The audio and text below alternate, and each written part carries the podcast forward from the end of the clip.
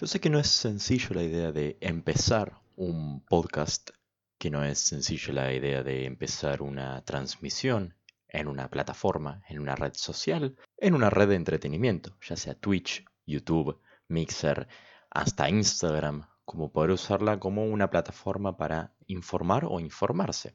Y sobre todo hablo específicamente de los videojuegos, una tendencia que está creciendo últimamente con el paso de los años, porque es muchísimo más accesible. Antes los videojuegos pertenecían a un público en específico, mucho menos casual, si lo queremos decir así, que ahora, que ahora mismo, porque ahora hay un montón de, de conocimiento, ¿no? Uno ahora sabe mucho de, de, lo que está por entrar en el gaming, ¿no? Hay mucha más accesibilidad, hay muchísima más plataformas para entrar y sobre todo hay muchísimo más géneros de entretenimiento uno no es que ahora siempre tiene los mismos juegos de plataformas, no es que siempre tiene los mismos títulos arcade, sino que hay muchísimos mundos en los cuales uno puede sumergirse en este momento o quizás comprarse una plataforma, sea PC, una Xbox, una PlayStation o una Switch, e inmediatamente entrar en mundos ya creados, que no tienen que ser nuevos, recientes o que se vayan a crear, especulando por ejemplo lanzamientos súper importantes. Ante esto, a mí siempre me gustó o me emocionó la idea de informarme muchísimo sobre lo que yo iba a comprar o lo que yo me estaba metiendo.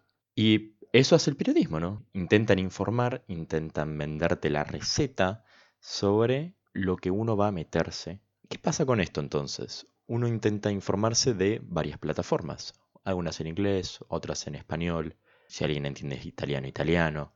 Como pueda, uno intenta acceder a la información que haya y que tenga disponible, ¿no? El problema viene cuando la mayoría de las páginas hispanohablantes y de los medios hispanohablantes que nos intentan informar día a día no lo hacen de manera objetiva, sino que quizás se muestran de principios bastante interesados en cierto tema o que muestran un punto de vista neutro y con el paso del tiempo se van formando y marcando determinadas pautas que terminan siendo que esa persona se termine decantando por cierta compañía o termine con cierto favoritismo y cosas así.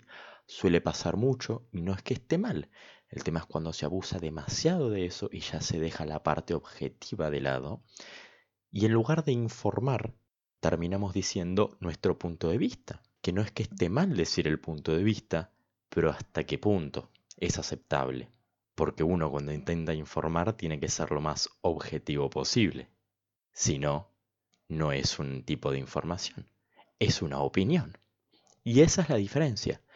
El objetivo de este canal, de este podcast, o llámelo como quieran llamarlo, en mi opinión va a ser una gran idea de hacer un podcast porque quiero que sea usado así, o sea, quizás vos estás en el colectivo y querés escuchar con los auriculares sin necesidad de verme, está todo perfecto. Estás jugando un juego y me querés escuchar, lo vas a poder hacer. Estás lavando los platos, lo puedes hacer.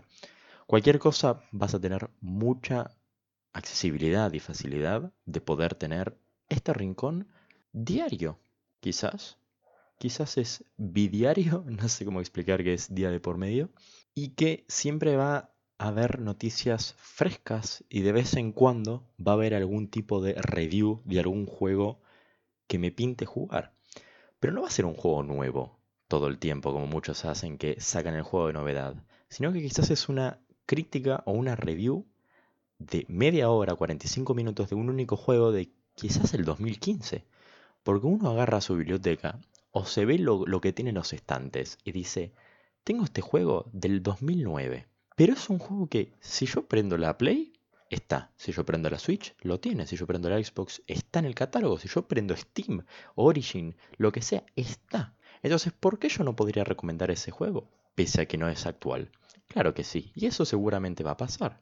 Quizás quiero revisitar un juego, una saga completa y decir, si alguien no la jugó, recomiendo jugarla. O quizás agarro un título que no tenía tanta importancia o que en su momento no fue tan relevante y cinco años después, digo, lo rejugué después de cinco o seis años.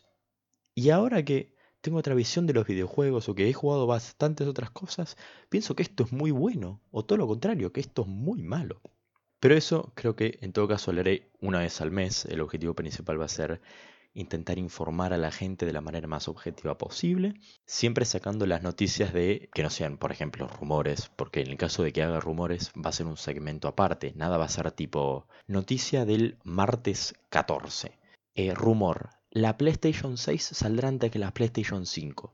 Ese tipo de, de rumores y de comillas noticias va a tener un segmento aparte dividido en el cual ustedes van a poder informarse, si es que quieren, y si es la palabra correcta decir informarse a un rumor, escuchar. ¿Por qué va a ser aparte?